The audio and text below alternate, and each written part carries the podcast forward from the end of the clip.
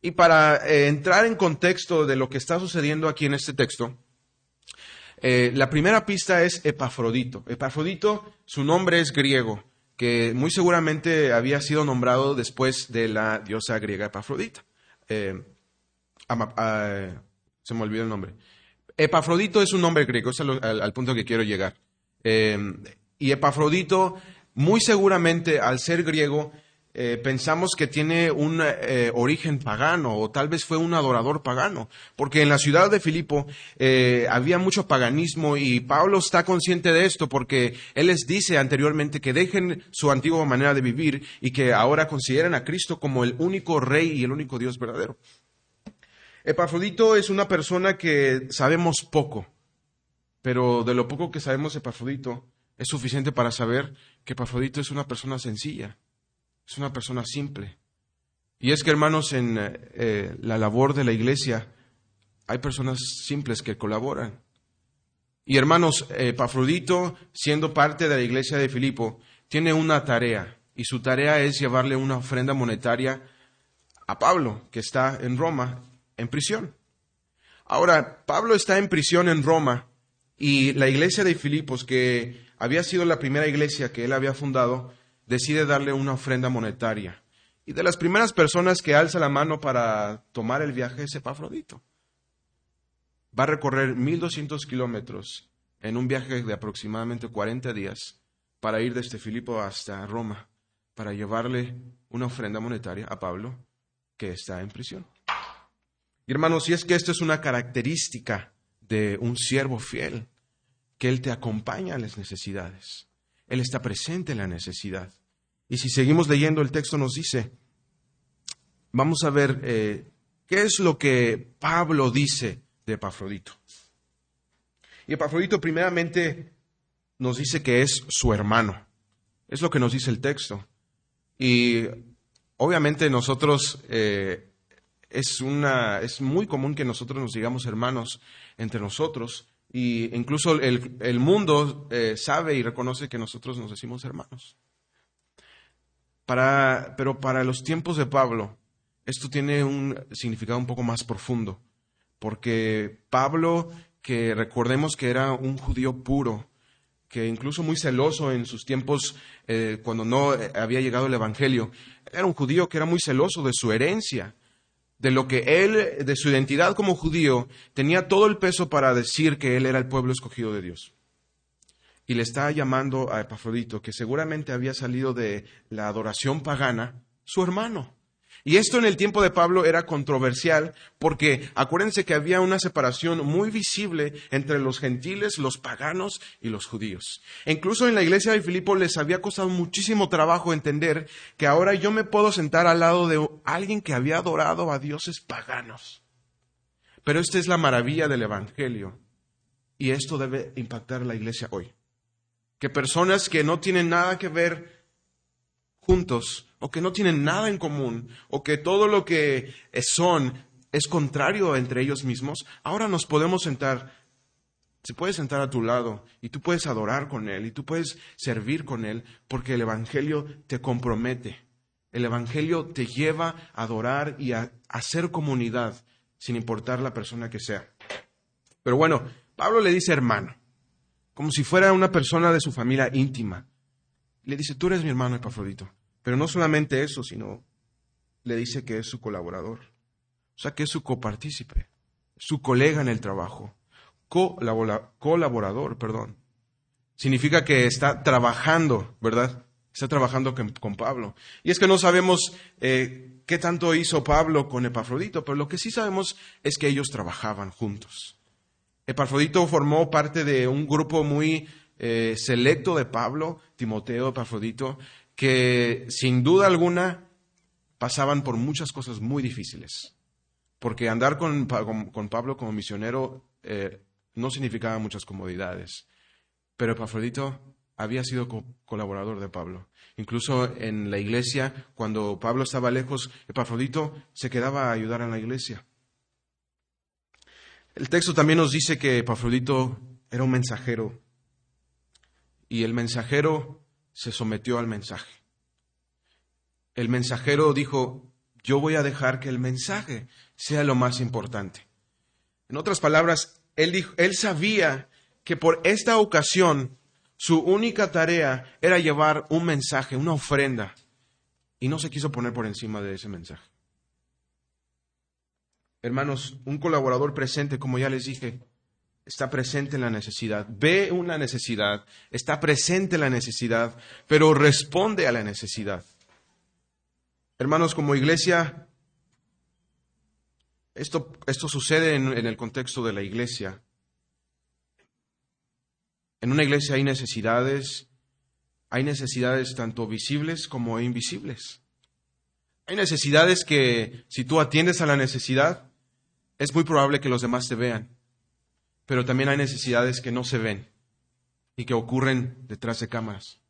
Hermanos, anteriormente cuando los, eh, bueno, el, micrófono no es alámbrico, pero anteriormente cuando no había eh, micrófonos inalámbricos en los programas de televisión, contrataban a una persona para desenrollar y enrollar el cable del micrófono. Y mientras se movía el conductor del programa de televisión, la persona que habían contratado se encargaba de enrollar el cable del micrófono y desenrollar el cable del micrófono coordinado perfectamente con el conductor del programa. Y hermano, tú nunca lo viste a esta persona porque esta persona estaba detrás de cámaras. Tú nunca viste a esta persona porque esta persona, su función no era estar en el marco de la cámara, sino su función estaba detrás de la cámara. Y hermanos, yo, yo, yo me pregunto y nos pregunto a todos, ¿qué, ¿a ti te gusta estar en el enfoque de la cámara? ¿Te gusta que los reflectores estén en ti? cuando se trata de ayudar, cuando se trata de atender una necesidad. Nos gusta que la cámara esté enfocándonos a nosotros. Y hermanos, como ya, ya les dije, hay necesidades múltiples en la iglesia. Y algunas necesidades sí son visibles. Y algunas necesidades son, son, son más visibles que otras. Pero hay necesidades que ocurren detrás del telón, donde nadie te ve, donde nadie te va a aplaudir. Consistencia, hermanos en lo visible y en lo invisible. Porque si algo aprendemos de Pafrodito es que él no tenía nada más que hacer más que llevar una ofrenda.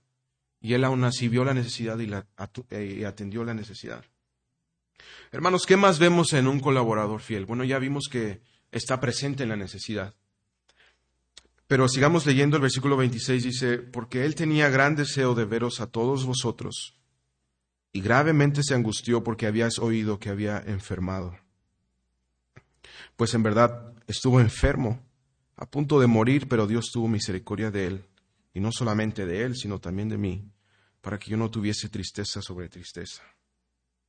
Hermanos, algo que deben de saber interesante sobre esto es que Pafrito se había enfermado gravemente.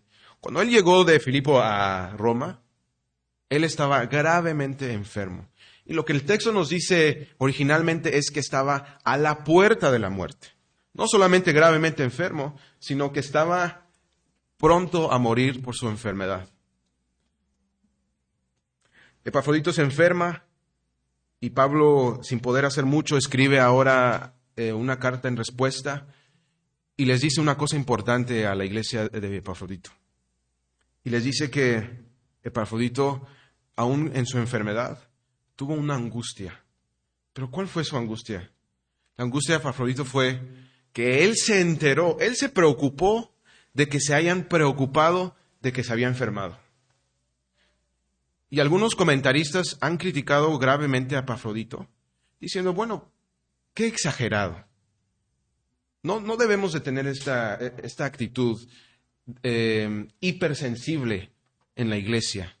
Lo han criticado porque piensan que, que, pudo haber sido un obstáculo para su ministerio o el labor que estaba haciendo. Pero hermanos, quiero llevarte a un versículo que, que, que no me deja tranquilo. Y es que Pablo anteriormente dice, haya pues en vosotros esta misma actitud que hubo también en Cristo Jesús, que se humilló a sí mismo, haciéndose obediente hasta la muerte y muerte de cruz. Hermanos, hay, hubo una persona que no podemos ni siquiera comprender, hermanos, el sufrimiento y la preocupación y la angustia por la que pasó para servir nuestra necesidad más importante, que fue nuestra necesidad espiritual. Porque eso fue lo que hizo Jesús en la cruz. Nosotros teníamos una necesidad espiritual, nuestra más grande necesidad espiritual como hombres, como personas pensantes, tenemos una necesidad más grande y es nuestra necesidad espiritual. Y Jesucristo la suplió, haciéndose obediente hasta la muerte de cruz. Lo hizo por nosotros. Y así es como Epafrodito está imitando a Cristo. Él se preocupa por la preocupación, por la angustia de sus hermanos. Y él, incluso en su enfermedad, tiene a sus hermanos en mente. Y esto requiere un corazón sensible, hermanos. Y es que a veces eh, hay un dicho que, que, que dicen, es que el mejor discurso es el ejemplo, ¿verdad? Porque llega un momento en el que la enseñanza y la palabra es necesaria, pero llega un punto en el que ya no es suficiente porque llega un punto donde la iglesia necesita que le enseñes lo que estás predicando. Sí, enséñame y corrígeme y, y, muéstrame lo que la Biblia dice, pero muéstrame cómo puedo vivirlo. Queremos ver en los demás y queremos que los demás vean en nosotros ese ejemplo de servicio con nuestras acciones. Y creo que Epafrodito lo está haciendo bien, porque está imitando a Cristo. Hermano, ¿cuándo fue la última vez que nos preocupamos genuinamente por, la, por las angustias de los demás? Y es que nuestra vida a veces pasa tan rápida que no nos pausamos a pensar en el corazón de los demás, o en incluso los sentimientos de los demás. Pero ¿qué tal de la angustia de los demás? Hermano, ¿cuándo fue la última vez que tú le preguntaste a un hermano cómo está su vida espiritual? ¿Cómo está su familia? ¿Cuándo fue la última vez que le diste un abrazo intencional a una persona, haciéndole saber que, que estás con la persona? Que puedes, eh, que la persona te puede decir eh, por lo que está pasando y tú lo vas a escuchar. Definitivamente vemos este aspecto en Epafrodito. Un interés genuino por sus hermanos. Hermanos, eh, sigamos leyendo, dice Pablo, así que le envío con mayor solicitud para que al verle de nuevo os gocéis y yo esté con menos tristeza. Hermanos, eh, perdón, sigamos leyendo, dice el versículo, recibidle pues en el Señor con todo gozo y tened en estima a los que son como Él. Un colaborador fiel trae gozo en tu angustia. Es que lo que sabemos es que eh, Pablo les escribe a, la iglesia de Filipos y les está diciendo que al enviar a Epafrodito hacia, a él, él se habían contentado. Aunque no sabemos en qué circunstancia Epafrodito encontró a Pablo, él estaba feliz de tener a Epafrodito en Roma. Pero ahora Epafrodito que está enfermo, angustiado y preocupado por su iglesia natal, Pablo ahora les dice, pero ahí te va de regreso. Sirvió su función, trajo gozo a mi ministerio, pero ahora va a regresar para que Él pueda seguir sirviendo en la iglesia y pueda traerles gozo. Porque es lo que hace un colaborador fiel. Él trae gozo. El interés genuino, hermano, se muestra en los tiempos difíciles y produce alivio y trae gozo. La NTV dice de esta manera, eh, porque se pondrán contentos al verlo y entonces ya no estaré tan preocupado por ustedes. Y es que lo que sí vemos es una clara, es un patrón. Vemos un patrón. Eh, Pablo enseña a Timoteo y a Epafrodito, y Epafrodito y, y Timoteo están siendo de ejemplo para la iglesia, y es una cadena, es una secuencia. Ellos están imitando a Pablo, quien a su vez está imitando a Cristo. Y hermanos, y es que aquí es, este es el fundamento de la enseñanza. Cristo es nuestro sumo ejemplo. Él es el máximo ejemplo de un siervo que se entregó completamente por las personas que más amaba. Se entregó en, en, cuerpo, se entregó en servicio por aquellos que lo amaban, por aquellos que él les llamó sus amigos y murió por ellos, murió por su necesidad espiritual. Así es como nosotros podemos imitar a Cristo en nuestro pequeño contexto de la iglesia, de nuestra iglesia local. Cuando imitamos a Cristo, al preocuparnos por nuestros hermanos, cuando imitamos a Cristo al ver la necesidad de nuestros hermanos y atender la necesidad de nuestros hermanos. Así es como imita Epafrodito a Cristo. Y ahora la pregunta es, ¿qué puedo hacer yo con un colaborador fiel? Porque si yo te pregunto, piensa en un colaborador fiel, ¿en quién piensas? Bueno, si te pregunto, haz una lista de las personas que más honras, las más honorables, las personas a quien tienes en mayor estima. Muy probablemente, hermano, si a la persona que tú tengas aquí es una persona que tú estás buscando imitar en algún aspecto. ¿Qué no dice Pablo? Pablo nos dice, recíbele. Los imperativos son recíbele y tenlo en alta estima.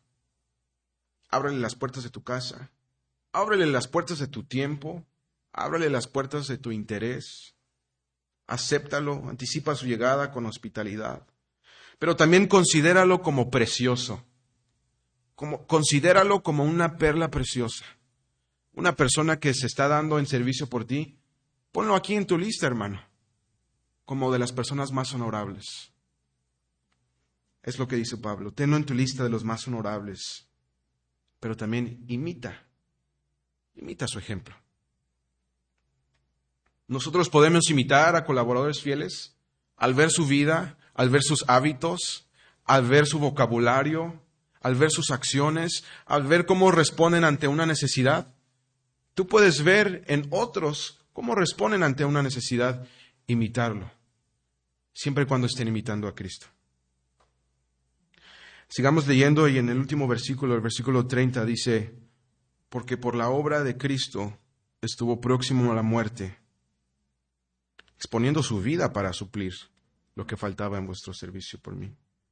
Y hermanos, como, como punto número 3, eh, Dios nos da colaboradores que se sacrifican al servicio Dales valor imitándolos, porque ellos se sacrifican en el servicio. Pero hermanos, quiero que algo importante que quiero que ustedes sepan, que así como nosotros imitamos a personas que se sacrifican al servicio, que se preocupan por nuestras necesidades y que están presentes en nuestras necesidades, nosotros debemos ser incitados a imitarlos a ellos es un doble camino, es doble, es un espejo. Así como nosotros los reconocemos y les damos valor, nosotros, también debemos aspirar a ser como ellos, pero no mayor la aspiración que al ser más semejantes a Cristo, porque si alguien se sacrificó en nuestro servicio fue Cristo. Veamos lo que pasa con Epafrodito que está imitando a Cristo. En el idioma original, Pablo intencionalmente hace un juego de palabras. Y quiero llevar tu atención a donde dice, estuvo a punto de morir, hablando de Pafrodito. Eso es lo que le costó a Pafrodito ir desde Filipo hasta Roma. Se enfermó y estuvo a punto de morir. Este mismo juego de palabras, esta misma terminología la está usando cuando habla de Jesucristo, cuando dice de Jesucristo, y estuvo próximo a la muerte. Se hizo obediente a la muerte y muerte de cruz. Usa la, misma terminología en el idioma original. Aquí está el centro, hermanos. Este es el centro del pasaje que Pafrodito está imitando a Cristo en su sacrificio, en su servicio sacrificial por sus hermanos. Pafrodito expuso su vida, expuso este, a este peligro por sus hermanos filipenses. Consideró imitar a Cristo por encima de sus propios intereses.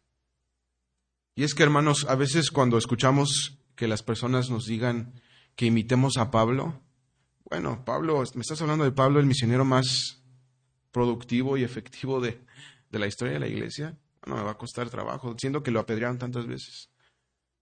Bueno, imita a, a Timoteo. Bueno, Timoteo, que fue el discípulo de Pablo, el misionero de misioneros. Pero hermanos, cuando, cuando yo considero imitar a Epafrodito, de una persona de quien sé poco, que yo sé que es un hermano sencillo, que la Biblia nos da detalles mucho sobre su vida, pero si me piden imitar a Epafrodito, ¿cuál es, ¿cuál es la objeción? Él fue una persona sencilla y un hermano sencillo puede servir en la iglesia. Sacrifica su vida al servicio. Esto lo hizo Epafrodito, pero también sacrifica su naturaleza por el servicio. Y es que recordemos la, eh, la casilla donde todos partimos. Recordemos el estado donde todo hombre parte. Y es un estado egoísta. un estado que busca servirse, que busca sus intereses por encima de los demás, pero incluso busca sus intereses al hacer buenas obras. Porque incluso cuando hacemos buenas obras con malas motivaciones, estamos haciéndolo por motivos egoístas. Cuando buscamos servir para que los demás nos aplaudan o para tener el reconocimiento de los demás, estamos haciéndolo por las motivaciones incorrectas. Es ahí donde estamos todos. Recuerda, cada quien se rasca su propio lomo. Cada quien busca servirse a sí mismo. Pero Epafrodito consideró, como Pablo había dicho, imita a Cristo, quien no consideró su propia identidad como Dios y se despojó de esa identidad y tomó forma de qué? De siervo. Él es el siervo sufriente, que sufre, pero no solamente por nuestro pecado, sino sufre por nuestro servicio, en pos de nuestro servicio. Hermanos, si nuestro sermón se tratara sobre imita a las personas y ponlos aquí en alta estima y, y se tratara de idolatrarlos, estaríamos equivocados. Porque nunca, y, nunca se ha tratado y nunca se tratará sobre el hombre. Porque el hombre, todo hombre, parte del mismo estado. Pero no se trata este texto sobre un hombre, sino se trata de Cristo y Pablo lo incluye.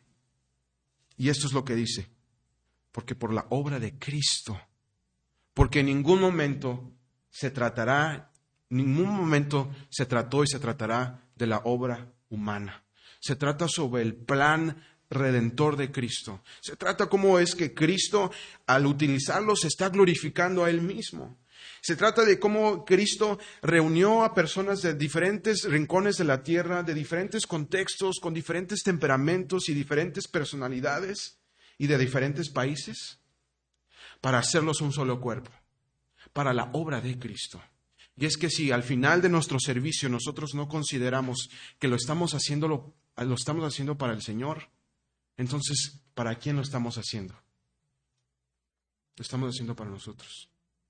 Hermano, los animo a que en cualquier área del servicio de la iglesia, sea visible, sea invisible, sea práctico, sea más eh, eh, eh, de escuchar o sea más de prestar atención a tus hermanos, que consideres que al final se trata de la obra de Cristo, que le pertenece porque le costó a Él.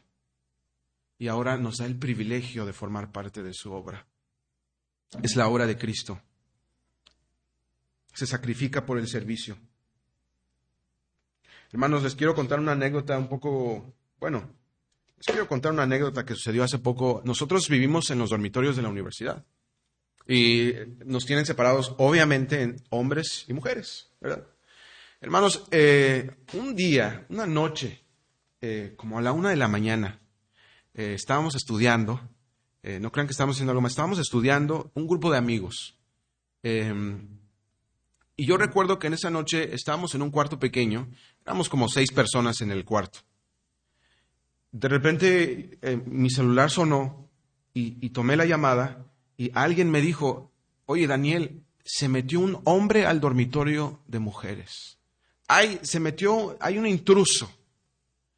Hermanos, me quedé paralizado, se me, se me bajó el corazón a los pies, pero inmediatamente les dije a mis amigos y como balas, eh, desbloqueamos una velocidad nunca antes eh, conocida, bajamos de donde estábamos nosotros como pudimos y llegamos a la puerta y llegamos al dormitorio de las mujeres, eh, pegando la puerta, azotando el palo, cinturones, escobas, y ábranos, ábranos, ¿qué está sucediendo? Y bueno, resulta, hermanos, que todo había sido un malentendido, que una de las chicas eh, se había quedado afuera y tocó la ventana de otra chica y como teléfono descompuesto, habían dicho que alguien se quedó afuera. Total, el mensaje que me llegó a mí fue que había un hombre extraño en el dormitorio de mujeres. hermanos, gracias, gracias a Dios nos podemos reír de esto porque no sucedió nada de lo que habíamos imaginado. Eh, bueno, no había un intruso, ahora había seis intrusos porque éramos nosotros. Pero hermanos, en tiempos fuertes y como tipos como estos, es fácil sacar el pecho. Es fácil decir, yo, mira, me valentono y agarro lo que puedo y voy a la necesidad. Es fácil. Lo que no es fácil es hacerlo todos los días. Porque es fácil ser el héroe del día, pero es difícil ser el siervo del diario. Hay situaciones críticas en donde nosotros tenemos que sacar el pecho y demostrar valentía y compromiso por nuestras hermanas. Pero hay necesidades que tienen en sustancia el mismo valor para el Señor todos los días. En tu diario, en tu vida diaria, hay pequeñas cosas que necesitan ese mismo compromiso de nuestra parte. Hermano, ¿vamos a atender la necesidad de la iglesia? ¿Vamos a atender el llamado a servir? Esto es lo que Cristo, esa es la voluntad de Cristo, que podamos como un solo cuerpo unir nuestras fuerzas en diferentes áreas para que la obra de Cristo sea glorificada, para que sea proclamado a los cuatro vientos que somos personas que tienen un dueño, estamos bajo el señorío de Cristo y le vamos a servir incondicionalmente. Nos vamos a desprender de nuestra condición humana de querer servirnos y de querer atender nuestras propias eh, necesidades por encima de las de las demás. Es lo que dice Jesús, si alguien quiere venir en pos de mí, niéguese a sí mismo. Por eso es que es un evangelio de muerte, porque Él murió para que tú pudieras morir y vivió para que pudiéramos vivir también. Hermano, esto, esto, es, esto es lo que nos animo en esta mañana, que consideremos imitar a Cristo, pero también que recibamos con gozo a las personas que imitan a Cristo. Hermanos, Dios da siervos fieles como ejemplo, pero la palabra es un espejo. Vimos las características de los colaboradores fieles como Epafrodito. Pero hay un anhelo de Pablo en que, hermano, tú te conviertas en un colaborador fiel. Que tú te conviertas a alguien que acompaña al necesitado. Que tú seas alguien que se preocupa por su angustia. Que tú seas alguien que se sacrifica en su servicio. Timoteo y Pafrodito son ejemplos claros de colaboradores fieles. Pero Cristo es el colaborador fiel fiel por siempre. Él es nuestro paradigma, Él es nuestro ejemplo a seguir. Cristo es el siervo que va dejando huellas. Y Pablo siguiendo las huellas de Cristo, y detrás de Pablo, Timoteo y Epafrodito, y detrás de todos esos hombres piadosos, estamos nosotros, la iglesia, que va siguiendo las mismas pisadas, porque quien las va dejando es Cristo Jesús. Y hermanos, dado que Dios nos da colaboradores fieles, tú debes darles valor imitándolos. Esto implica sacrificar una condición que te impide querer servir a los demás y te demanda amarte a ti mismo. Tu naturaleza pone por delante tus propios intereses y tus necesidades. Pero hermano, gloria a Dios porque nos ha dado el ejemplo de un siervo. Y es la voluntad de que imites a su Hijo, pero también es la voluntad de que les des valor imitando a hombres piadosos que ha puesto como ejemplo. Gracias a Dios por darnos ejemplos gozosos de siervos cristianos.